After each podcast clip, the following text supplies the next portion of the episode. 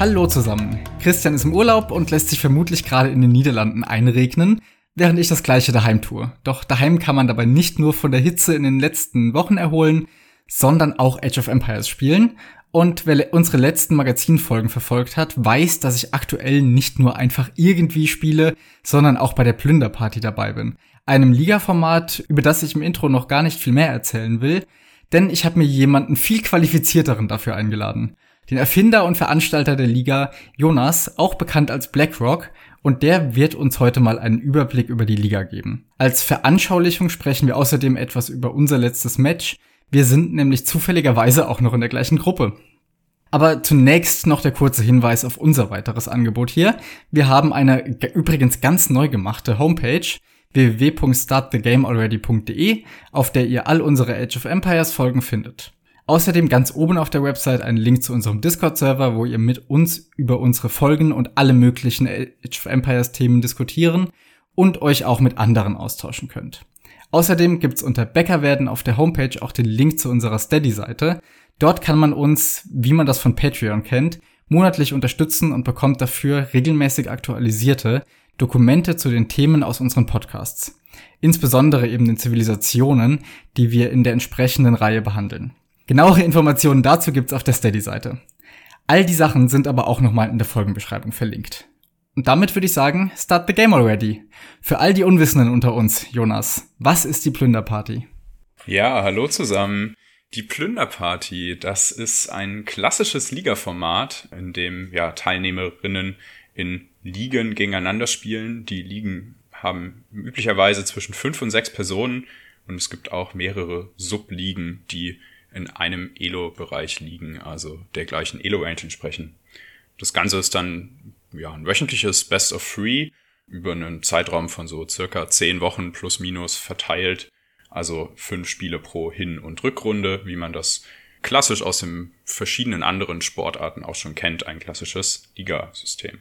Dabei steht uns im Vordergrund ein möglichst authentisches Turnierfeeling bereitstellen zu können, und es geht auch um den Wettstreit innerhalb der Community über eben mehrere Wochen hinweg. Gerade das mit dem authentischen Turnierfeeling finde ich einen sehr guten Punkt. Und ich glaube, das ist ja für viele von uns Teilnehmer und Teilnehmerinnen auch der Hauptgrund, warum wir so dabei sind, weil es sich eben doch nochmal anders spielt als ein Ranked und ein ganz anderes Gefühl ist mit allem, was da noch dabei ist. Und darüber wollen wir nachher auch nochmal ausführlicher reden, wie so ein Match abläuft und was das jetzt abhebt, davon einfach in die Ranked Queue zu gehen. Aber erstmal was ist denn so die Geschichte von der Plünderparty? Ich meine, wir sind jetzt aktuell in der fünften Saison. Das heißt, da wurden schon einige Spiele hinter sich gebracht, bis wir an den aktuellen Punkt kamen. Wie kamst du auf die Idee, die Plünderparty zu erfinden und was hat sich schon alles durchgemacht bis zum aktuellen Stand? Ja, das ist eigentlich ganz witzig. Die Idee kam mir irgendwie aus so einem kleinen Studententurnier, was wir hier an der Universität Karlsruhe für Studenten veranstaltet hatten. Also das Turnier war auch deutschlandweit und die Community war einfach so nett unter, innerhalb der Studenten, dass ich mir am Ende gedacht habe, Mensch, so eine Folgeveranstaltung, auch um mal innerhalb dieses kleinen Kreises zu schauen, wie man sich weiterentwickelt, wäre ein Ligasystem super. Dann hatte ich erst recherchiert, was es für Ligasysteme aktuell gibt in der deutschen Welt, also für deutschsprachige, jetzt nicht nur bezogen auf Studenten, sondern allgemein. Und da gab es einfach nichts. Und ja, ich hatte Zeit während meines Masterstudiums und habe mir gedacht, äh, let's go, das kann ich ja übernehmen. Das ging zunächst ganz klein los, also die erste Season hatte 25 TeilnehmerInnen und inzwischen sind wir bei 85 in der fünften Season, innerhalb von zwei Jahren so gewachsen und da hat sich einiges geändert. Also die Elo-Range hat sich erweitert, wir bilden jetzt ein deutlich breiteres Spektrum für quasi jeden Spieler und jede Spielerin ab und auch das Regelwerk ist immer mehr gewachsen. War es dann am Anfang wirklich so, dass einfach die Leute, die schon bei dem, ich nehme mal an, es war ein LAN-Event in Karlsruhe da vor Ort waren, dass die dann einfach weitergespielt haben und dann hat es sich das über die Zeit hinweg dazu entwickelt, dass es sich immer weiter geöffnet hat? Ja, zunächst, es war kein LAN-Event, es war ein Online-Turnier äh, über verschiedene Unis hinweg. Also da hat man wirklich auch Kontakte zu Age of Empires Begeisterten deutschlandweit schon gemerkt. Und tatsächlich ist es so, dass ein großer Kern derer auch weiterhin dabei sind. Also ich würde sagen, circa 50 Prozent der Teilnehmerinnen vom ersten Turnier sind noch aktiv in der Plünderparty. Nicht schlecht, das ist eigentlich ein guter Anteil. Das heißt ja, dass da was Gutes ist, was auch, ja, was die Leute langfristig beschäftigt und den Spaß macht. Inwiefern habt ihr denn von der Plünderparty überhaupt noch mit dem KIT zu tun, also mit der Karlsruher Uni? Wenn ich jetzt zum Beispiel auf den Discord-Server schaue, ist das Icon davon immer noch das KIT-Icon. Was genau verbindet euch denn nach den fünf Seasons jetzt noch? Also die Geschichte mit der Karlsruher Uni ist so gesehen eine unterstützende Geschichte für mich. Ich bin Teil der Hochschulgruppe Kit SC Esports das ist eine Hochschulgruppe am Karlsruher Institut für Technologie. Also früher war das die Universität Karlsruhe. Und die unterstützt mich eben in der äh, Situation mit Organisationssachen. Also ja, ich kann mich an die wenden, die haben Gelder, die sie bereitstellen von Sponsoren und die verwalten und äh, eben mehrere Turniere in verschiedenen Disziplinen. Unter anderem auch die Uniliga, vielleicht kennt man sie aus anderen Spielen schon aus dem Bereich, also gerade League of Legends oder sowas wie Rocket League. Da gibt's ja deutschlandweit eine Uniliga und da ist der KTSC Esports sehr groß vertreten. Für Age of Empires gibt es sowas nicht, aber nichtsdestotrotz unterstützen sie meine Idee voll und ganz, eine deutsche Liga aufzubauen. Ja, sehr cool. Also gerade, dass es so eine Liga gibt, finde ich eine unglaubliche Bereicherung für die ganze Szene, auch gerade in Deutschland. Ich kenne das aus anderen, auch viel größeren E-Sports. Langzeithörer werden es schon ab und an mal gehört haben. Ich war früher recht aktiv, was Rainbow Six Siege angeht und wir haben damit unserer Gruppe auch immer mal wieder versucht, in irgendwelchen Amateurturnieren oder sowas mitzuspielen. Und jetzt vor einer kurzen Weile haben wir das auch mal wieder probiert. Und es gibt fast nichts, was mich super gewundert hat, weil halt die Szene viel größer ist als Edge of Empires. Und hier scheint es aber viel mehr auch so engagierte Leute wie dich eben zu geben. Und dass du dann auch noch eine bisschen Organisation im Hintergrund hast, die dich unterstützt, ist halt umso besser. Es bereichert wirklich die ganze Szene ungemein.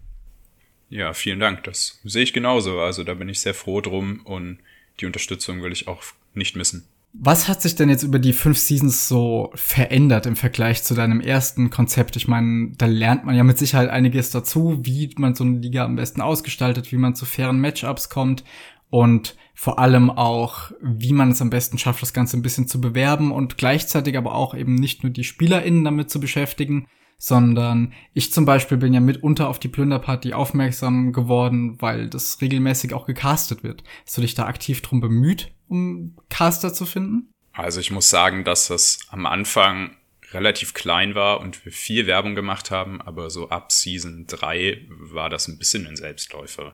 Also da haben dann wirklich Leute gemerkt, okay, das ist cool und wir wollen da weiter mitmachen. Ich meine, man profitiert ja auch davon, Werbung für diese Liga zu machen, wenn man selbst weiterhin in der Liga mitspielen will weil man natürlich dann in der nächsten Season durch mehr Spieler fairere Ligen und fairere Matchups bekommen kann. Und das hat insbesondere dazu geführt, dass auf den gängigen Plattformen, sei es in der NC-Zone oder über verschiedene Discords, immer wieder Leute Links reingestellt haben, so hier Anmeldephase, coole Liga, kommt doch vorbei. Also da habe ich mich in letzter Zeit wenig drum bemühen müssen, worüber ich auch sehr dankbar bin. Geändert hat sich sehr viel. Da habe ich auch sehr viel gelernt als Organisator. Also eine Erneuerung der Liga seit ein paar Seasons ist eben, dass es zu Beginn der Season ein sogenanntes Wildcard-Turnier gibt, was so im Endeffekt den Übergang zwischen den Alteingesessenen, die schon ein paar Seasons dabei sind, und den Neuankömmlingen äh, regeln soll, um eben eine faire Einstufung in eine entsprechend passende Liga zu liefern, weil man dafür üblicherweise, was ich auch gelernt habe, nicht nur die Ranking Elo auf der Ladder, also die Elo, die man im Ranked erzielt, nutzen kann.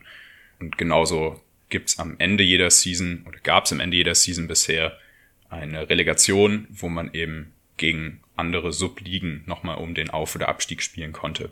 Eine kurze Zwischenfrage an dem Punkt. Wie überhaupt machst du das, wenn sich jetzt jemand anmeldet? Du guckst ja nicht, wie du gerade gesagt hast, rein nach dem ILO, wo jemand hingehört. Zum Beispiel, wenn ich jetzt mich schaue, ich bin sehr froh um die Liga, wo ich hingekommen bin. Denn Liga 4.1, wo ich dabei bin, auf dem Papier steht da, das sind Leute zwischen 1400 und 1500 ILO.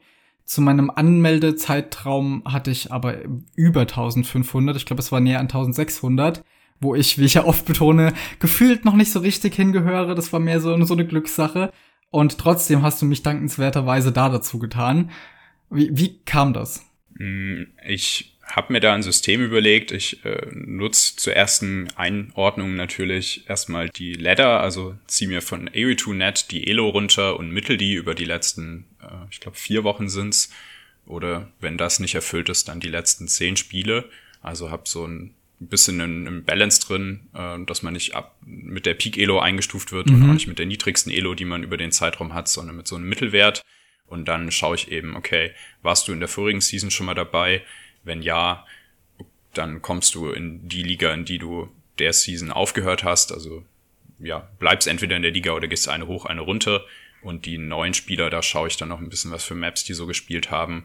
Und auch auf AOE2 Nexus, was für Sifs, die so gespielt haben. Gerade ähm, wenn es um höhere Elos geht, da gibt's ja schon Leute, die dann sagen, okay, sie grinden rein jeden Tag Arena oder Arabien only und dann immer nur ein, zwei Sifs gepickt in einem Turnierszenario ist man dann natürlich deutlich schlechter, als die One-U-One Elo das vermuten lässt. Und ja, so kam es eben zu, dass du in der Liga gelandet bist. Oh, das ist ja richtig viel Aufwand. Unglaublich. Ja.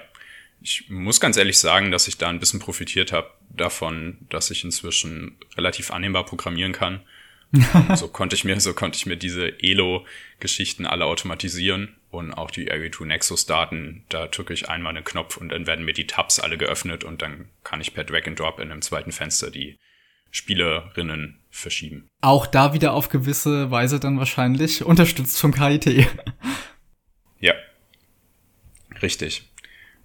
So, Entschuldigung, jetzt habe ich dich unterbrochen wegen der Einstufung, aber das fand ich gerade noch interessant. Du warst gerade noch mal stehen geblieben mit dem Wildcard-Turnier, was vorab stattfindet. Was genau hat's damit auf sich? das Wildcard-Turnier, da schaue ich eben, okay, welche Spielerinnen überschneiden sich sehr stark von der Elo, wo gibt es quasi einen Überhang in welchem Elo-Bereich und in welchem Elo-Bereich gibt es eher eine Ausdünnung. Also zum Beispiel, es gibt besonders viele Spielerinnen, die zwischen 1000 und 1200 Elo haben, aber sehr wenige, die eine Elo-Breite, was weiß ich, 1200 bis 1300 darüber wären. Dann äh, gibt es eben für die höhere Liga, in der dann zu wenige Spielerinnen sind, ein Wildcard-Turnier, in der die Spielerinnen, die drunter sind, sich für diese Liga noch qualifizieren können. Das ist freiwillig, also kein Zwang für eine Anmeldung, auch dieses Turnier mitzuspielen. Aber natürlich empfiehlt es sich, bevor ich da wahllos irgendwie die Leute mit der höchsten Elo noch eine Liga nach oben packe, wenn das vorher ausgespielt wird. Und die Erfahrungen waren bisher auch, würde ich zumindest behaupten, relativ gut mit diesem System. Ja, das kann ich mir vorstellen. Das finde ich eine richtig gute Idee, einfach noch um im Detail etwas auszutarieren und wirklich faire Matchups zu ermöglichen. Genau, das war Sinn und Zweck. Was ich mich auch noch gefragt habe, was die Einsortierung gewissermaßen angeht, die höheren Ligen, also insbesondere die Liga 3, von der es ja zwei Untergruppen gibt, Wieso ist denn da die ILO-Breite so hoch? Also das ist im Vergleich zu allem drunter so eine große Staffelung, weil ansonsten hatte ich gesehen, sind das meistens hunderter Schritte. Also meine Liga, wie ich ja vorhin sagte, ist 1400 bis 1500 angedacht und Liga 3 ist aber, glaube ich, was 1500 bis sogar 1800 oder so. Richtig, das hat einen ganz einfachen Grund. Wenn man sich mal die Verteilung über die verschiedenen Elos anschaut, dann existieren im höheren Bereich einfach viel, viel weniger Spielerinnen. Und demzufolge gab es erfahrungsgemäß auch sehr wenige Anmeldungen im höheren Bereich. Also dass es mal zwei erste oder zwei zweite Ligen gab, ist sehr, sehr selten. Und um da eben eine Kontinuität zu bewahren, dass alle Ligen ungefähr gleich lang dauern, damit der Zeitraum der eine Liga-Season andauert, für alle Ligen gleich bleibt, müssen ja auch gleich viele Teilnehmerinnen in einer Liga sein. Und das führt halt dazu, dass dann die Elo-Range einfach ein bisschen breiter werden muss. Das mhm. mag traurig sein, aber für die meisten Spielerinnen, mit denen ich bisher geredet habe, war es auch eine kleine Herausforderung. Gerade wenn man ja am unteren Ende steht, dann geht man ja als Underdog in die Liga rein und dann ist jeder Sieg schon ein kleiner Erfolg, wenn man das Mindset hat. Und andersrum ist es ja auch so, wenn man als Top-Favorit, weil man weiß, man hat mit 100 Elo Abstand die beste Elo äh, in die Season reingeht, dann ist es vielleicht auch schon ein kleines Upset für einen selbst, wenn man eine Map nicht wirklich gut kann und deswegen ein Spiel verliert oder ein Set verliert. Ja, und die Ergebnisse gewissermaßen sprechen da auch für dein System. Ich habe es gerade offen und wenn ich so schaue, wie das Standing gerade ist in den dritten Ligen, dann ist die Punkteverteilung da auch nicht anders als in den anderen. Also es ist ähnlich ausgeglichen oder eben unausgeglichen wie überall sonst auch. Es ist jetzt nicht so, als würden da Einzelne komplett unten abfallen. Ja, das hatte ich auch festgestellt. Also gab es ein, zwei Leute, die sich natürlich beschwert hatten. Klar, wenn man da den letzten Seed erwischt, dann ist man am Anfang demotiviert, aber mich haben jetzt auch schon zwei Leute angeschrieben aus anderen Ligen, die meinten, sie dachten eigentlich, sie sind komplett falsch in der Liga und haben sich mega gefreut, jetzt ein Set zu gewinnen, weil sie sich wirklich auf die Gegner auch vorbereitet haben. Mhm. Und das macht natürlich viel aus, wenn man ein bisschen studiert, wie spielt der Gegner, was spielt er meistens so für Karten, was spielt er für Zivilisationen, nimmt vielleicht Erfahrungen aus der Hinrunde in die Rückrunde mit, dann kann man da ganz anders rangehen. Und ich hatte auch noch gesehen, es gibt einen Preispool, natürlich nicht für alle, sondern ich glaube hauptsächlich eben für die erste Liga. Das heißt, für uns gemeines Volk ist das ein bisschen außer Reichweite. Aber dennoch, wie hat der sich denn über die Zeit entwickelt? Gibt es den schon immer? Den Preispool gab es tatsächlich schon immer. Der wurde bisher und wird wahrscheinlich auch in Zukunft vom KidSC eSports gestellt. Also die Hochschulgruppe hat Sponsoren und kriegt da Gelder rein, so gesehen, und äh, hat sich dazu bereit erklärt, die Liga mit einem Teil der Gelder zu finanzieren. Also schreibt da ein Preisgeld aus. Das ist auch gewachsen in den letzten Seasons. Letzte Season war das im Peak, glaube ich, 250 Euro insgesamt. Und für diese Season steht das noch nicht fest. Okay, ja, aber 250 insgesamt ist ja, finde ich, schon eine ganz ordentliche Hausnummer hierfür. Ja, das stimmt. Das würde uns auf Liquipedia auch in ein, glaube B-Tier-Turnier verwandeln. Allerdings sind die Wikipedia-Regeln für Ligen etwas äh, komisch, sodass es sich bisher nicht angeboten hat, für uns dort einen Eintrag oder eine Seite zu erstellen. Okay. Jetzt haben wir ja schon viel drüber geredet, über das Organisatorische, was sich da verändert hat, was du dazugelernt hast. Gucken wir doch jetzt mal ein bisschen mehr in die Spiele selbst rein.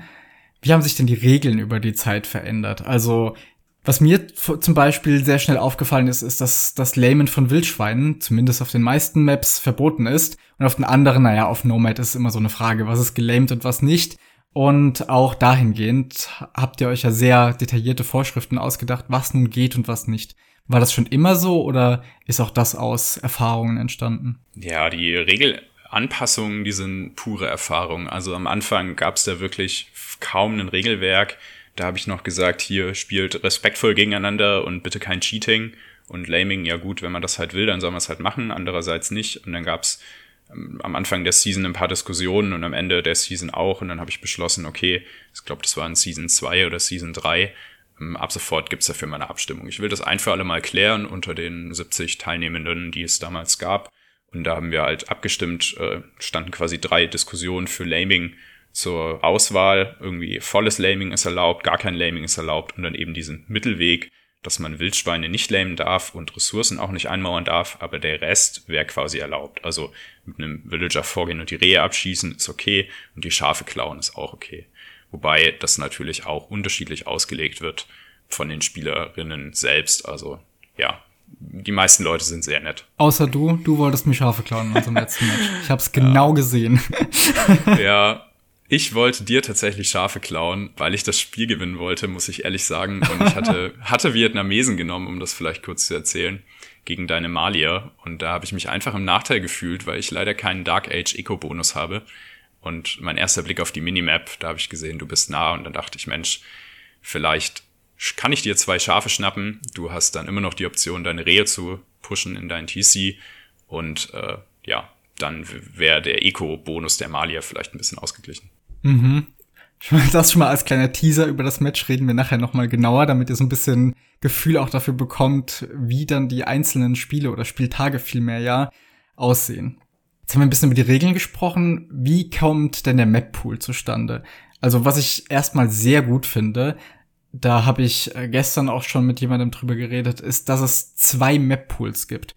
Also einen für die höheren Ligen und einen für die niedrigeren, was so ein bisschen dazu führt, dass die unterschiedlichen Skillsets, die es ja da durchaus gibt, so ein bisschen anders zur Anwendung kommen und die meisten Leute eher das spielen können, was ihnen auch eher liegt. Und nicht dann alle die gleichen Anforderungen gewissermaßen gestellt werden.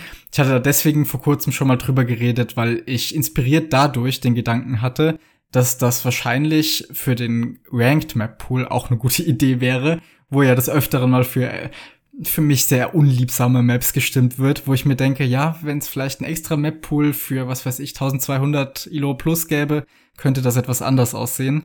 Aber nun gut. Ist das auch schon immer so? Oder wie werden die Maps festgelegt?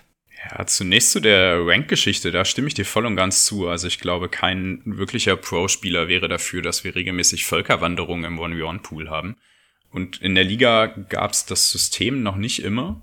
Ich habe das in Season 2 eingeführt, weil da sich die Elo-Range deutlich verbreitert hat. Und ich dachte, ich kann ja jetzt nicht 800 Elo-Spieler zwingen, irgendwelche Pro-Turnierkarten zu spielen wo mhm. so viel auf einmal passiert, dass die mir gleich alle wieder abspringen und habe dann gesagt, okay, dann machen wir daraus eine Abstimmung. Die Abstimmung kam gut an und die läuft so ab, dass auf dem Discord-Server es einen Kanal gibt, wo Maps vorgeschlagen werden können. Also da kann jeder einfach reinschreiben, was für Maps er gerne in der Abstimmung hätte. Und anschließend, wenn eben die Abstimmung stattfindet, kann jeder Spieler oder jede Spielerin beliebig viele Stimmen auf die Karten verteilen und äh, am Ende stehen so eben die Top-Maps quasi fest. Ein wichtiger Punkt dabei ist noch, dass die Karten, nachdem sie vorgeschlagen wurden, zunächst in Kategorien eingeteilt werden. Also da gibt es sowas wie offene Landkarten, sehr offene Landkarten, geschlossene Karten, Wasserkarten und so weiter, Nomadenkarten. Also die werden irgendwie kategorisiert nach einem System, wo ich einfach denke, sie passen am besten rein oder werde da auch manchmal korrigiert, wenn ich die, mich mit den Karten nicht ganz so gut auskenne. Und innerhalb dieser Kategorien gibt es dann erstmal eine Abstimmung, so dass die Vielfalt im Kartenpool am Ende auch gewährleistet ist. Ja, Gerade den aktuellen Map-Pool muss ich sagen, da es war ein bisschen schwierig für mich am Anfang, sage ich mal, mich äh, mit manchen von diesen Sachen zu befassen und da reinzukommen. Aber es ist dann halt auch ein guter Anlass, mal neue Bildorders zu lernen oder eben mit Spielstilen klarzukommen, gegen die man normalerweise nicht spielt oder die man auch selbst normalerweise nicht durchführt. Also unser Map-Pool ist recht Hybrid-Map-lastig, wenn man halt mal so nomadische Karten da mit dazu zählt. Also gerade sowas wie Nomad oder Kompass sind ja doch auch im Herzen zwar nomadisch, aber auch eine Hybrid-Map. Richtig. Und das sind alles Sachen, mit denen ich bis zur Plünderparty nicht viel zu tun habe. Aber ich habe jetzt schon nach, wie viele Wochen sind es jetzt, fünf oder sechs, gemerkt, wie sehr mir das geholfen hat, mit diesen Sachen besser klarzukommen. Auch im Ranked, auch sogar in Teamgames, merke ich einfach, dass mir diese Karten jetzt besser liegen, einfach weil man sich etwas damit beschäftigt hat. Und ich finde das einfach eine großartige Gelegenheit für genau sowas, einfach das eigene Repertoire noch zu erweitern und mal wirklich in dieses Gefühl reinzukommen, wie die Pros das haben, wenn jetzt mal wieder Red Bull auf die Idee kommt, neue Maps zu entwerfen, was vor sich zu sehen und zu sagen, okay, das muss ich jetzt lernen, weil mein Gegner pickt das vielleicht und wenn der vorbereitet ist und ich nicht, dann habe ich ein Problem. Ja, das stimmt absolut. Also, dass eben der Anspruch in den höheren liegen, dass die Karten durch das Wahlsystem ein bisschen ausgefeilter sind, also man schon bisschen Arbeit reinstecken muss, zu verstehen, wie schnell man was genau tun muss auf dieser Karte, um dieses Spiel zu gewinnen. Also gerade solche Karten wie Kompass oder Bay, die sind sehr anspruchsvoll meiner Meinung nach. Also wenn man das nicht genau weiß, wie man das spielen soll, dann ist das Spiel relativ schnell vorbei, wenn der Gegner das ein bisschen besser beherrscht, die Karte. Aber das gibt natürlich auch Anspuren. Für Kompass habe ich ein paar Pro-Tipps, wenn man keine Ahnung hat. Aber auch dazu vielleicht noch später.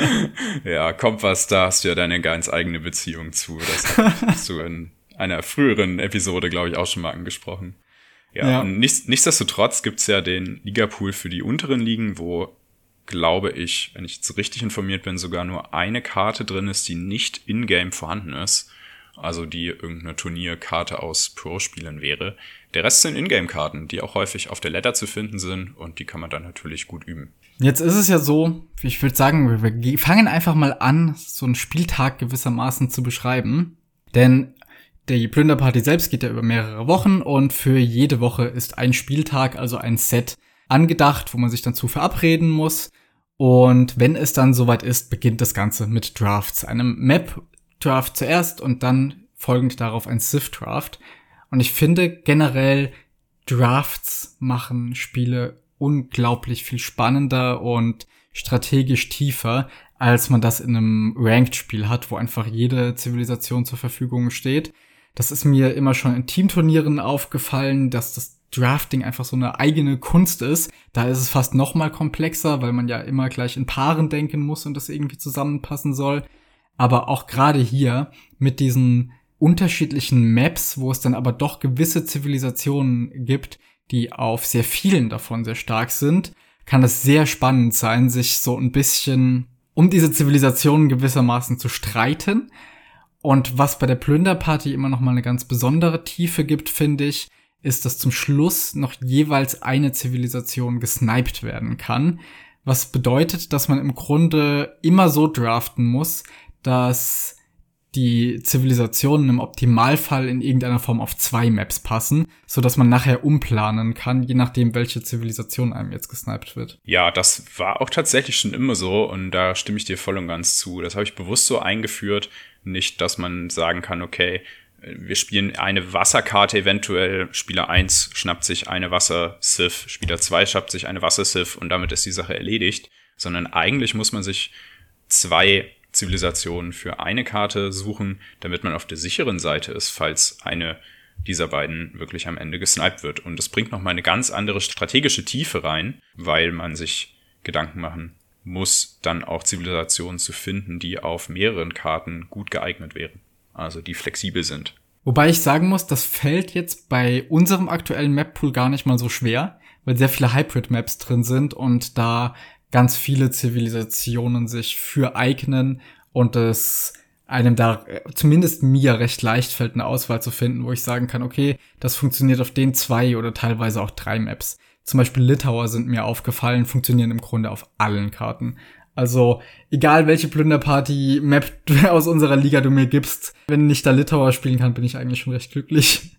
Ja, das stimmt. Das war dann auch meistens einer meiner ersten Picks oder mein Bann am Anfang sogar der Zivilisation. Also das habe ich auch festgestellt. Aber das sind auch Erfahrungswerte, die muss man einfach haben.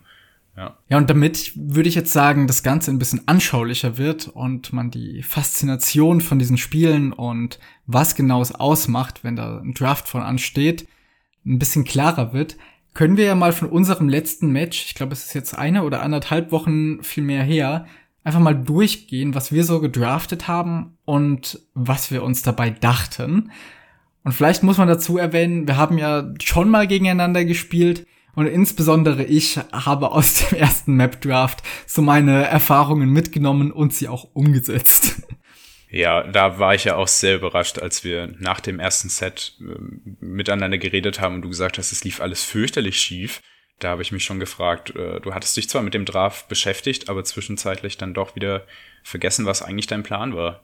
Oder wie würdest du das zusammenfassen? Das passt eigentlich ganz gut. Also, muss sagen, dass in dem Draft insgesamt zwei Maps sind, die ich eigentlich nicht spielen möchte. Und das sind Nomad und Kompass. Das sind halt diese nomadischen Karten und die mag ich einfach nicht sonderlich. Und deswegen war mein Gedanke, ah ja, eine kann ich bannen und eine kann ich snipen. Gar kein Problem. Zwei Karten muss ich unter keinen Umständen spielen. Und dieser Gedanke stellte sich dann aber als falsch heraus, weil es ja am Ende noch eine neutrale Map gibt, die übrig bleibt. Und wenn bis dahin noch alle Maps übrig sind, beziehungsweise genug, kann es sein, dass ich eine von denen durchrutschen lassen muss, weil ich nur noch eine bannen kann an dem Punkt. Und dann war es tatsächlich in unserem ersten Set so, dass ich zum Schluss selbst, weil nur noch diese Map übrig war, erniedrigt wurde und Kompass quasi picken musste als neutrale Map. Und das entsprach so überhaupt nicht meinem Plan. Ich habe mir diese Map nicht mal angeguckt vorher. Ich wusste gar nicht, was abging und durfte dann direkt feststellen, dass meine Gedanken insofern falsch waren. Ja, das war sehr tragisch. Also für dich, glaube ich, wenn neu in der Liga, glaube ich, sogar erstes oder zweites Set überhaupt. Das war das erste. Und dann das erste überhaupt, um so zu sagen, und dann gleich ins Fettnäpfchen getreten und als erste Karte eine Karte spielen müssen, die man noch nie vorher gesehen oder gespielt hat. Ja. Also, ja, weiß nicht, ob wir sagen sollen, wie es ausging. Von, von mir aus gerne. Okay. Um, um vielleicht zu sagen, wo das Ganze hingeführt ist, es war dann so, dass äh, ich die Karte eigentlich auch schon gewonnen hatte, weil das eine Karte ist, die ich selbst sehr gerne und würde ich behaupten auch recht gut spielen kann. Sehr gut. Das war echt krass. Dann habe ich das doch noch verloren. Also es war eigentlich vorbei, aber dann doch nicht. Dann haben wir, haben wir fünf oder sechs Ritter noch das Genick gebrochen. Also da werde ich auch noch lange dran zurückdenken an diese erste Karte. Ich auch. Es war ganz schrecklich und gleichzeitig großartig. Ich habe da sehr gemischte Gefühle, wenn ich dahin zurückdenke. Aber man muss auch dazu sagen, du hast viel gelernt vermutlich. Wir hatten danach ja auch noch kurz drüber diskutiert und dann habe ich ja auch so ein paar kleine Tipps gegeben, was ja. man auf der Karte spielen kann an Zivilisationen und was da so grundsätzlich die Strategie ist. Und das hast du ja auch selbst beim gegen mich spielen gemerkt, dass diese Strategien halt sehr dominant sind. Man könnte sagen, wenn mir der Fehler nochmal unterläuft und ich die Karte nochmal durchrutschen lasse, dann weiß ich, was ich zu tun habe. Also Glück, Glück im Unglück. genau. Aber ausgehend von dieser Erfahrung habe ich dann beim Map Draft eine neue Strategie entwickelt. Und zwar, dass ich einfach direkt als erstes entweder Nomad oder Kompass selbst picke. Es ist nämlich so, dass man insgesamt drei Home Maps pickt. Es ist aber nur ein Best of Three. Einer von den Home Maps wird auch noch mal gesniped. Aber es bleiben einem zum Schluss immer noch zwei übrig. Und wenn ich dann eben Kompass oder Nomad selbst wähle, nehme ich sie dadurch meinem Gegner weg. Hab dann zwar nach dem Snipe faktisch nur noch eine Home Map, aber das ist mir immer noch lieber als in das Risiko reinzulaufen, eine davon zu bekommen. Und genauso habe ich das ja in unserem zweiten Spiel dann auch gemacht und habe zunächst mal Kompass gebannt und Nomad gepickt. Und damit war ich beides schon mal los. Das stimmt, allerdings hast du dafür deinen ersten Pick als Home Map natürlich hergegeben, weswegen ich dann freie Auswahl hatte, mir meine Lieblingskarten zu nehmen, ohne dass du sie mir vorher weggenommen hast. Also die Strategie hat natürlich auch einen Nachteil. Ja. Ähm, das muss man auch an der Stelle mal erwähnen. Ja. Für mich ist es allerdings so, ich fühle mich auf den anderen Maps, jetzt abgesehen von Arabia und Kavasan, die ich ein bisschen lieber mag als den Rest, ziemlich gleichwohl. Sowas wie Bay oder Enclosed zum Beispiel habe ich mir jetzt wirklich einfach nur für und wegen der Plünderparty beigebracht und meine, dass ich die auch ganz gut spiele mittlerweile.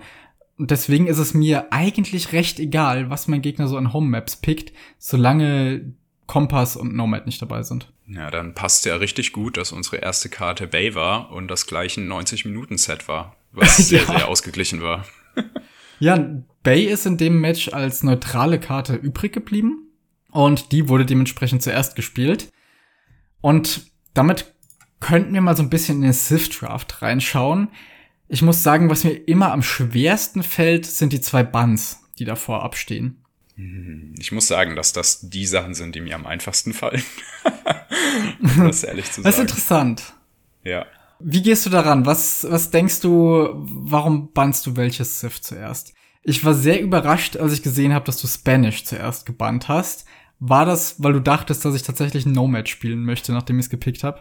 Also ich hatte irgendwann mal mitbekommen, dass ihr fleißig Hybrid und vielleicht auch Nomadenkarten trainiert, mhm, weil du in dem Podcast stimmt. früher schon immer erwähnt hattest, dass Nomadenkarten euch noch gar nicht liegen und mir liegen Nomadenkarten eigentlich relativ gut inzwischen, würde ich behaupten, was hauptsächlich an den tollen Teamgames mit Schlumpf liegt. um, ähm, und deswegen dachte ich mir, Mensch, vielleicht pickt er doch Nomade und hab die mit Abstand beste Sith auf Nomade, die Spanier, gleich mal gebannt, weil ich die selbst nicht so gut spielen kann und nicht wollte, gegen die zu spielen. Ergibt Sinn.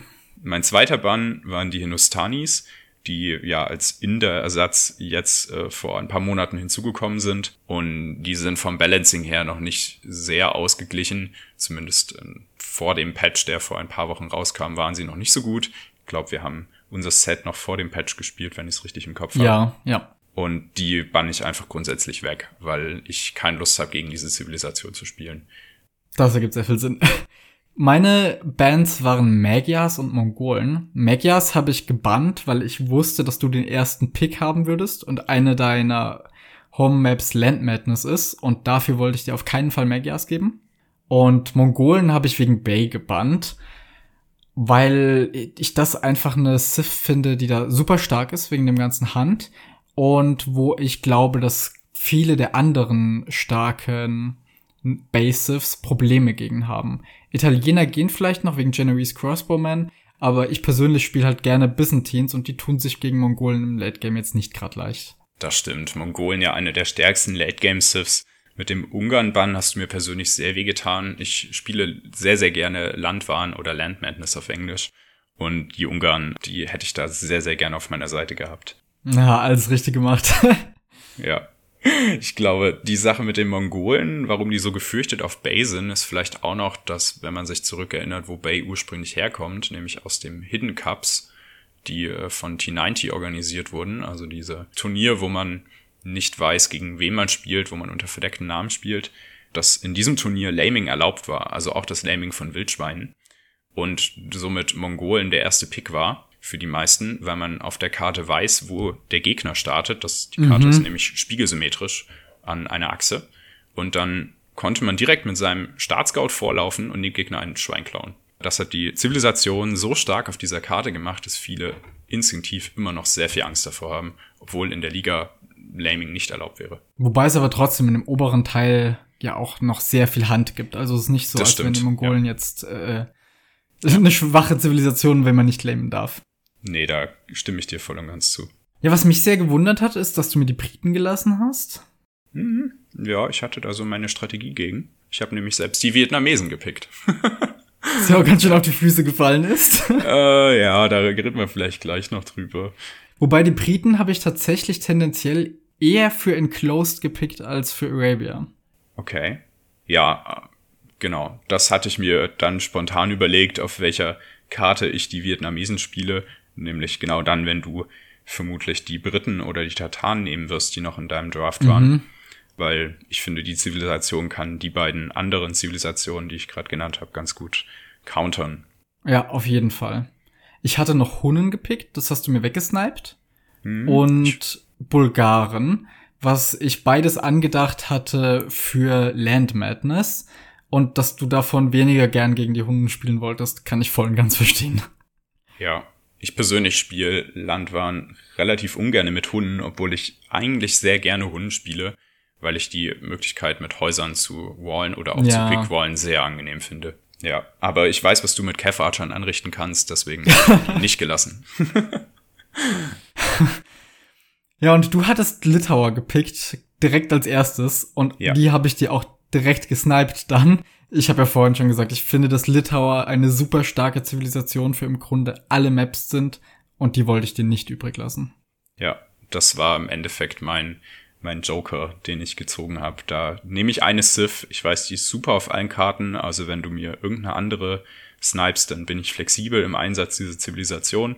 Und wenn du sie snipest, dann ja, weiß ich immerhin schon, was du snipen wirst und vermutlich snipen wirst und kann meinen Draft ein bisschen anders planen.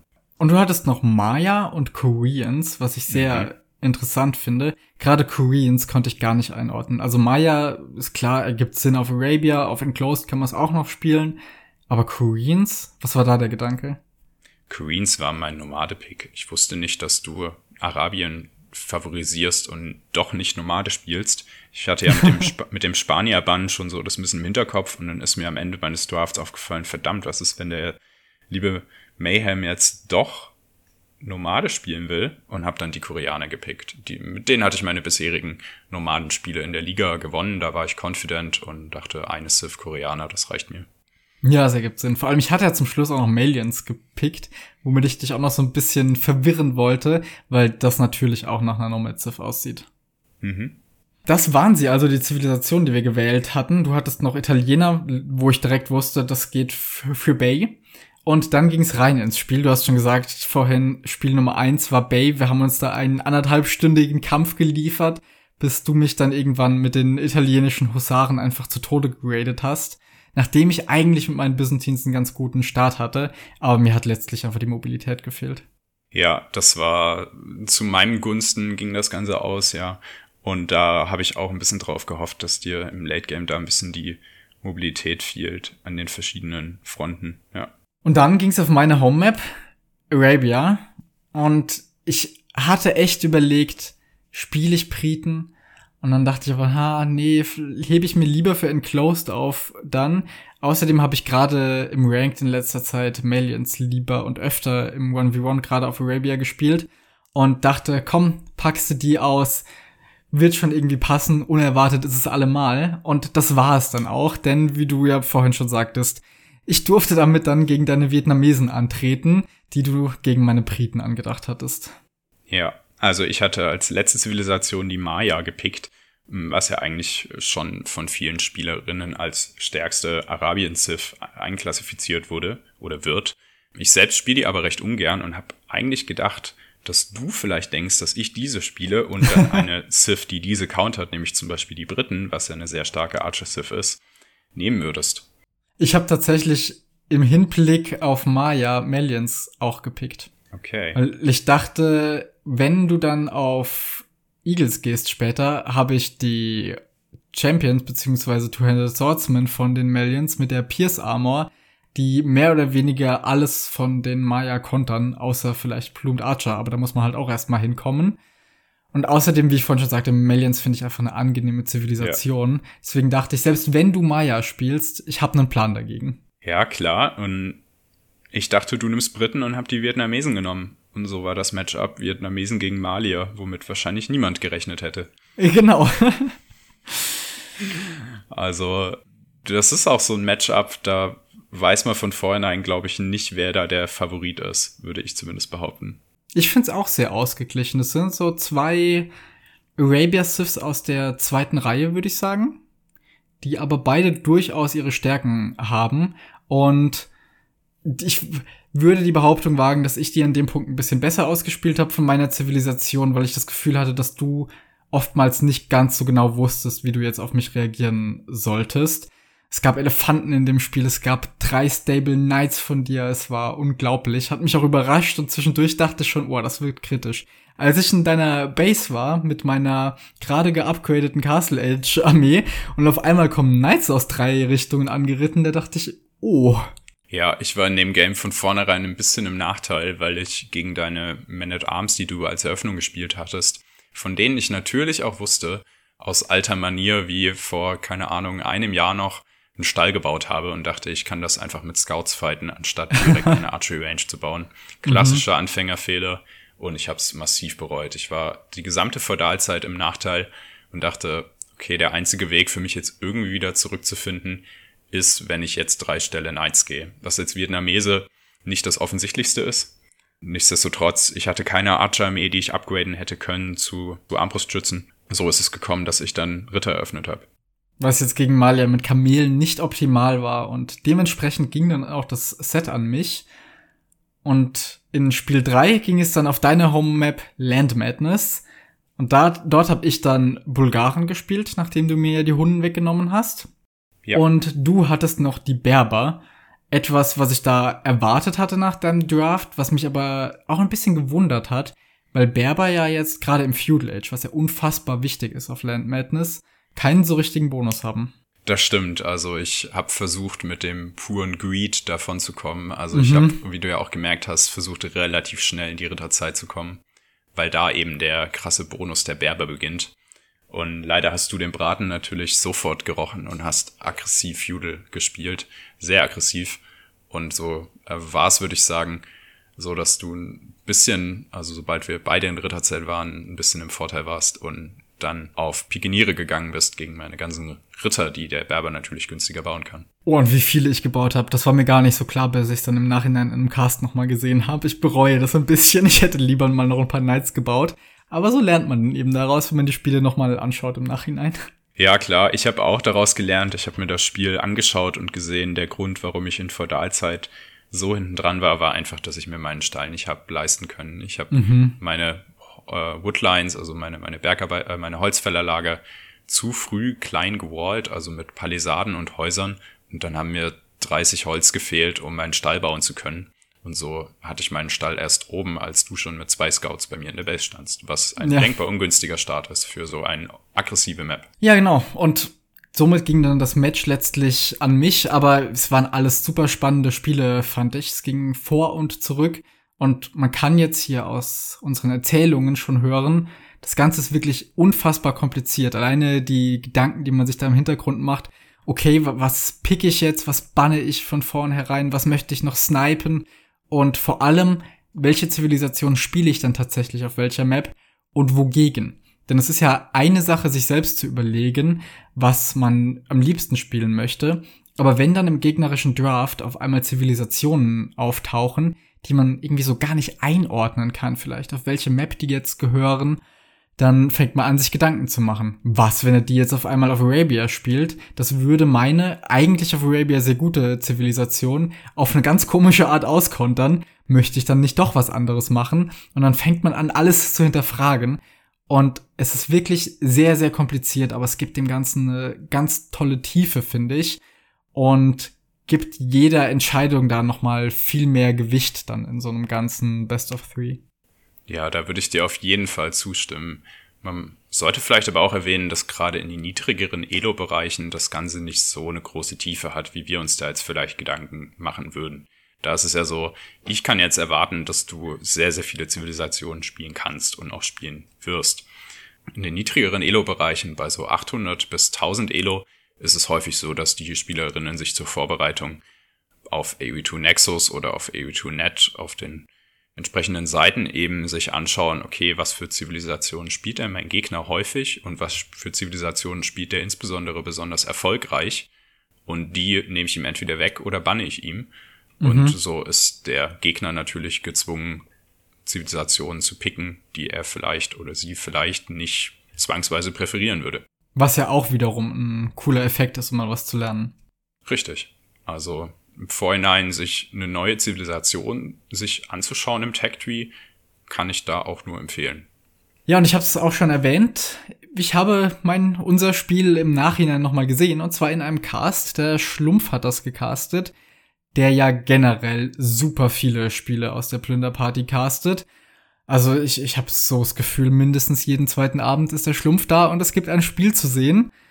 Wie ist das? Wer castet alles Spiele? Wie oft und auf welchen Kanälen läuft das? Und wenn jetzt jemand hier sagen möchte, Mensch, das klingt spannend, ich möchte das auch machen, was muss man Besonderes tun, um Plünderparty zu casten? Muss man überhaupt was Besonderes tun?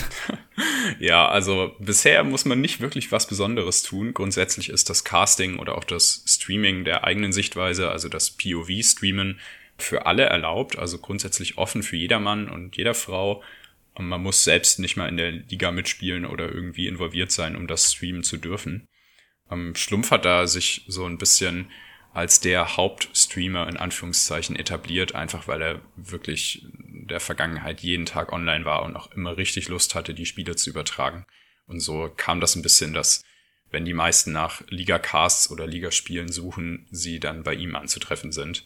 Und das sind inzwischen einige Zuschauer. Also ohne große Raids reinzubekommen, sind wir da regelmäßig bei 60 bis 80 Zuschauerinnen. Das ist schon beachtlich. Die kleineren POV-Streams oder Casts gibt's natürlich auch. Da sei zum Beispiel erwähnt der Trashmaster der Liebe oder auch der Winkler. Und Carsten tut manchmal noch Club oder eben ihr. Ja, also Christian hat ja auch dein Set im Nachhinein noch gecastet, wenn ich das richtig im Kopf habe. Er hatte unser allererstes Set, was wir eben nicht besprochen haben, sondern wo wir kurz über Kompass geredet haben, das hat er gecastet. Richtig. Ja. Also wenn es da Bedarf gibt, dann kann man natürlich jederzeit auf mich zukommen, dann kann ich da die entsprechenden Kanäle freischalten und auch die entsprechenden Rollen auf dem Discord freischalten und dann kann man im Kalender, den es auf dem Plünderparty Discord gibt, eintragen. Ich möchte gern dieses Spiel casten und dann wissen alle Bescheid und so gibt's auch keine Konkurrenz zwischen den verschiedenen Streamer oder Casterinnen. Ja, ich gucke da regelmäßig auch rein in den Kalender und schaue, ob jemand die Konkurrenz castet. Also gerade natürlich, wenn Leute aus der eigenen Liga gecastet werden, ist das unglaublich interessant, um ein bisschen zu schauen, was denn da so für Zivilisationen gespielt werden und welche Strategien bevorzugt werden. Mhm. Aber auch die ganz hohen Ligen finde ich halt sehr interessant, um sich gerade eben was abzugucken, was die Strategien angeht da komme ich nur leider viel zu selten zu, die dann tatsächlich zu schauen. Ja, so geht's mir auch. Also zeitlich liegt das natürlich, weil es gerade auch so viele Spiele sind, meistens sehr ungünstig, so dass man natürlich nicht alle Spiele, die man gerne schauen wollen würde, auch schauen kann. Ja, da bleibt dann nichts anderes übrig, als sich das VOD anzuschauen auf Twitch oder eben sich das Replay runterzuladen und sich selbst die Matches anzuschauen, die einen interessieren. Ja, und wo wir jetzt bei den interessanten Matches sind, jetzt sind wir bei fünf Seasons Plünderparty. Was sind so deine Highlights? Was gibt es für witzige oder spannende Anekdoten aus der ganzen Zeit? Oh ja, meine Güte, ich weiß gar nicht, wo ich anfangen soll. Ich muss sagen, ich habe im Vorhinein ein bisschen überlegt, was es denn Witziges zu erzählen gäbe, einfach um noch ein bisschen die Begeisterung rüberzubringen, die man auch beim Schauen der Casts hat. Und habe da den lieben Schlumpf auch mal gefragt. Und dem sind auch tausend Sachen eingefallen, wo, wo wir einfach gemeinsam gelacht haben oder wo wir uns gedacht haben, wie zum Teufel ist das denn jetzt passiert, dass äh, der oder die da noch dies und das gemacht hat. Also vielleicht, ich glaube, das hast du auch mitbekommen, ähm, um da mal anzufangen, gab es vor kurzem ein Spiel aus unserer Liga, Pipin gegen Storm. und man muss dazu sagen, dass in unserem Map-Pool, die Map haben wir jetzt beide gebannt oder gesniped, glaube ich, in unserem Draft, ist auch noch Hyper Random drin. Das ist eine Custom-Karte, die in einem Turnier gespielt wurde, die ein bisschen so eine extremere Variante von mega random oder mega zufällig, wie es ähm, in-game zu finden ist, bereitstellt, wo wirklich alles zufällig sein kann. Ja, wen das genauer interessiert, wir hatten mal eine Magazinfolge, ich kann jetzt leider nicht sagen, welche das war, wo es explizit um diese Map ging. Und auf dieser Map ist es insbesondere so, dass die Ressourcenverteilung auf den einzelnen Einheiten oder Elementen, sowas wie Holz und Stein und Gold und Wildschwein, auch unterschiedlich sein kann. Das macht die Map ein bisschen besonders. Und so war das, dass Pippin gegen Storm gespielt hat auf dieser Map. Und zunächst mal sah das aus wie eine Vier-Seen-Generation. In den Ecken war es ein bisschen dunkel, aber in allen Vieren und beim genaueren Hinschauen hat sich ergeben, dass es kein Wasser ist, was da auf der Minimap so dunkel scheint, als man nämlich dann in die Ecke gescrollt haben hat ist Schlumpf auch so ein bisschen die Kinnlade runtergefallen und er hat laut aufgeschrieben. Nämlich bestand jede Ecke dieser Maps aus Wildschweinen, genauer gesagt Elefanten. Auf dieser Map gab es insgesamt 174 Elefanten, die jeweils 343 Nahrung hatten. Und so kam es, dass beide Spieler direkt ihr TC in die Ecken bauen wollten oder gebaut haben oder dort sofort eine Mühle gebaut haben und das ganze Game nicht eine Farm gebaut wurde, sondern nur ein Elefant nach dem anderen gejagt wurden. Also auf der Map gab es insgesamt 60.000 Nahrung. Das war schon sehr extrem. Man muss ja sagen, dass der große Witz daran war, dass es ein Nomad-Start war und Storm ist direkt in diesen Elefanten gespawnt mit seinem einen Villager und Pipin hatte über weite Zeiten vom Spiel keine Ahnung, dass es das gibt. Ja, Pipin war da definitiv im Nachteil. Allerdings, vielleicht um es auch so zu sehen, war Storm im Nachteil. Wie ich nämlich dann im Spiel danach erfahren habe, hatte Storm in seinem Draft Mongolen. und die mit ihrem Handbonus wären natürlich so super auf dieser Karte gewesen. Und gerade für Mega Random oder Hyper Random ist Mongolen ein super Pick.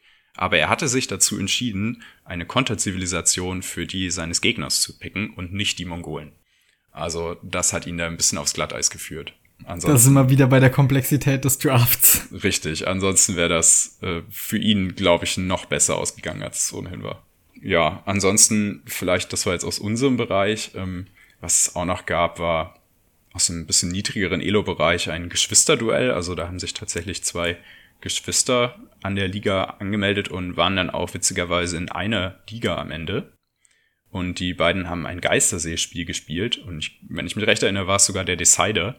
Das war in Season 3, wenn ich mich richtig erinnere.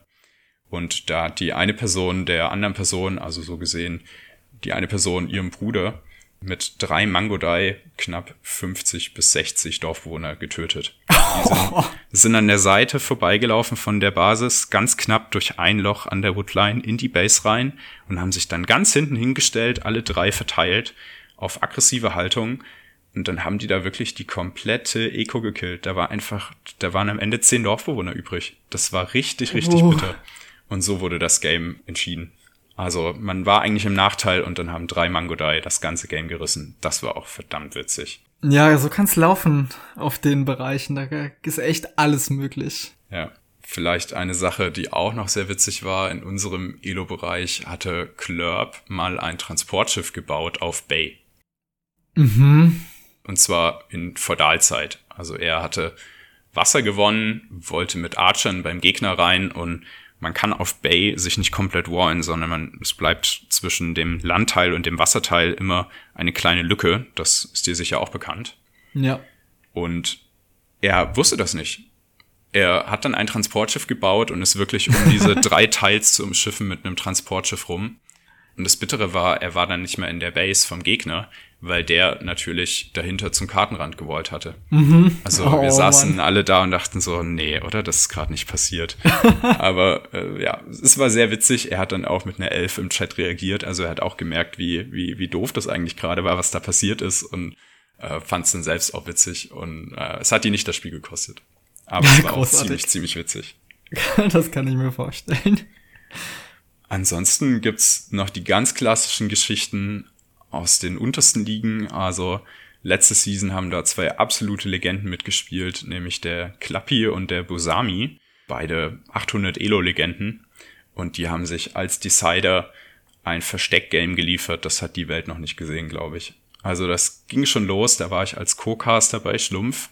Da hieß es, wir fangen 20 Uhr an und dann wurde das immer später. Dann haben sie irgendwann 21 Uhr haben sie dann mal losgelegt mit einem Best of Three. Und in den niedrigeren Elo-Bereichen kann so ein Versteckgame verdammt lange dauern. Also wir waren über der Zwei-Stunden-Marke, als das Game vorbei war. Und es war inzwischen halb eins. Und beide sitzen da, haben 140 Armee, 15 K-Res in der Bank jeder von allen möglichen Sorten. Aber die haben sich davor so geradet, dass sie beide nur noch um die 10 bis 15 Dorfbewohner hatten. Und dann ging es wirklich drum, dann haben sie geschrieben, ja, du, ich muss morgen um sieben raus, ich um fünf, hat der andere dann geantwortet. Boxen wir das jetzt hier noch aus oder wie machen wir das? Und wo nimmst du eigentlich noch Holz? Ich kann dich nicht finden. Also die sind da mit ihrer Riesenarmee auf der Karte rummarschiert und haben versucht, die letzten fünf Dorfbewohner zu finden. Es kam auch keiner von beiden auf die Idee, noch Dorfbewohner nachzubauen. Also die hatten, glaube ich, den, den Stress und den Spaß ihres Lebens und wir saßen da, 85 Zuschauer, halb eins an einem Mittwoch oder so und niemand ist ins Bett gegangen, weil jeder wissen wollte, wer jetzt eigentlich noch gewinnt. Super cool. Ja. Also, ja. Und du hast es neulich natürlich auch schon mitbekommen, gerade in den niedrigeren Elo-Bereichen, da passieren immer sehr, sehr witzige und auch äh, spannende Dinge auf äh, verschiedenen Karten. Also ich finde Medinger auf African Clearing ist auch immer ein Highlight. Ja. Das eine Spiel hatte ich letztens gesehen, auch bei Schlumpf. Ich, ich will nicht wissen, wie viele Castles er gebaut hat aber hat sich ja strikt geweigert, auch nur einen einzigen Tukunu daraus zu bauen. Es mussten nur Castles sein. Das war relativ interessant. Der ist nach vorne gegangen, hatte irgendwie dreieinhalbtausend Stein und 20 Leute auf Stein auf Afrika-Lichtung und hat nicht eine Burg angefangen zu bauen beim Gegner in der Base, sondern gleich zwei parallel. Das hat auch geklappt, weil sein Gegner nicht viele Ressourcen hatte. Und anstatt dann zu sagen, okay, ich gehe jetzt Imperialzeit, baue ein Trebuchet und trap dem die Bude weg, hat er einfach weiter angefangen, Burgen zu bauen. Im Ende standen da acht Burgen um den Gegner rum, schön von Dorfbewohnern gebaut, kein Militär auf dem Feld, nichts. Dann ist er Imperialzeit gegangen, ohne irgendeine Armee. Und Imperialzeit hat er dann angefangen, keine Trebuchets zu bauen, sondern Chukulu. Also das war am Ende der Play.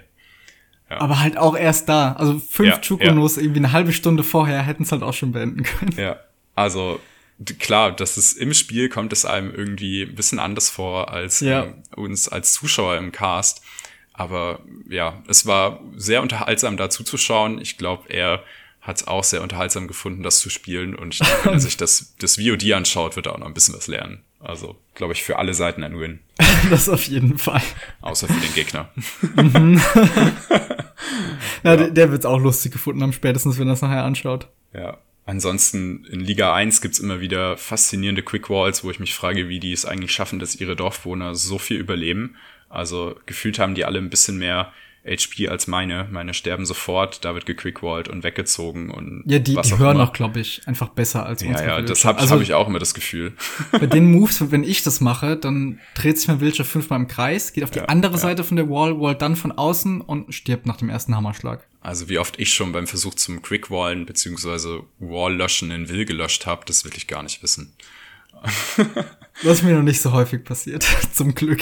Ansonsten, da gibt's unzählige weitere Geschichten, die ich erzählen könnte. Also mhm. angefangen bei, bei dir, das einfach nicht unters TC wollte, auch nach drei, vier Minuten nicht, was ein bisschen verbuggt war. Ja. Bis hin zu sehr fragwürdige TC-Platzierungen. Also da hat uns viel begeistert und ich glaube, der wird uns auch noch viel begeistern. Oh, das war ja die perfekte Überleitung. Ich wollte dich nämlich gerade fragen, wie es so für die Zukunft aussieht. Ich nehme an, Season 6, äh, ich, habe ich ja letztens schon gesehen, ist ja quasi schon sicher. Aber Plünderparty-mäßig, ich denke, es ist kein Ende in Sicht, oder? Also ich habe weiterhin Bock, das nach vorne zu treiben und ich würde mich freuen, wenn so viele wie möglich da mitgehen würden. Ähm, wie schon am Anfang erwähnt, je mehr Leute da mitmachen, je mehr Teilnehmerinnen wir da haben, desto fairer wird's am Ende ja auch und desto mehr Spaß ja. macht's auch für alle. Es sind da auf jeden Fall weitere Seasons geplant. Und wir sind auch immer noch aktiv auf der Suche nach einem Sponsor, der mhm. das Ganze auch ein bisschen weiter in die Höhe treiben würde, was die Professionalität, also die oberen Ligen angehen könnte. Was genau würdest du dir da vorstellen, was sich ändern könnte? Price Pool offensichtlich. Genau, also der Preispool wäre eine Sache, finanzielle Unterstützung, aber vielleicht auch Unterstützung bei Events, wenn man mal was organisieren wollte, ein Public Viewing innerhalb der Community. Und da haben sich jetzt schon einige Leute zusammengefunden, die fast jeden Abend miteinander rumhängen. Die würden sich, glaube ich, auch sehr freuen, mal eine Live-Veranstaltung vor Ort zu haben. Dafür braucht man natürlich auch in irgendeiner Form einen Sponsor. Also das wären die, die zwei wesentlichen Punkte. Also wenn sich da jemand angesprochen fühlt, dann darf der oder die da auch gerne auf mich zukommen. Und damit würde ich sagen, also ich, ich glaube oder hoffe, die Begeisterung von dir sowieso und aber auch die von mir, die ich über die letzten Wochen, Monate da entwickelt habe für die Plünderparty, ist rübergekommen in diesem Podcast. Und jetzt, Jonas, für all diejenigen, auf die das übergesprungen ist, wie kommt man dazu und was gibt es von eurer Seite an, an Angeboten? Wo findet man euch? Gib mir alles, was ich verlinken kann in der Folgenbeschreibung. also, ähm, das Ganze ist eigentlich ziemlich, ziemlich einfach. Wir haben eine super Webseite, auf der alles beschrieben ist, sowohl vom Regelwerk, wie es abläuft, als auch, wie man uns am besten erreichen kann und wie man mitmachen kann vor allem. Und die Webseite, die wird auf jeden Fall verlinkt sein. Ich sage es jetzt aber auch noch einmal kurz durch, die ist nämlich nicht lang. Das ist die kitsc, also k-i-t-s-c.gg slash 23 Webseite. 23, das ist ja der Ingame-Torn für Plünderparty. ja, genau. Also da gibt's den Link zum Discord, worüber alles organisiert wird. Gut, damit kann ich nur sagen, ihr wisst jetzt, was zu tun ist. Meldet euch alle an. Vorausgesetzt natürlich, ihr äh, könnt die Zeit aufbringen für ein Spiel pro Woche. Das wäre wohl Grundvoraussetzung. Aber ansonsten ganz klare Empfehlungen meinerseits. Und apropos Empfehlungen, empfehlt diesen Podcast weiter, denn wir machen ja keine Werbung im Allgemeinen und äh, ja, verbreiten das Ganze hier nur über Mundpropaganda. Insofern wären wir euch sehr dankbar, wenn ihr uns dabei helft. Und damit würde ich sagen, man sieht sich in Game. Ihr hört uns in weiteren Podcasts und ich bedanke mich bei dir, Jonas, für all diese Einblicke und dafür, dass wir hier drüber sprechen konnten. Es hat mir sehr viel Spaß gemacht. Ja, super. Vielen Dank. Mir hat es auch richtig Spaß gemacht. Also vielen Dank auch an dich. Dann bis zum nächsten Mal. Jo, bis dann. Tschüss.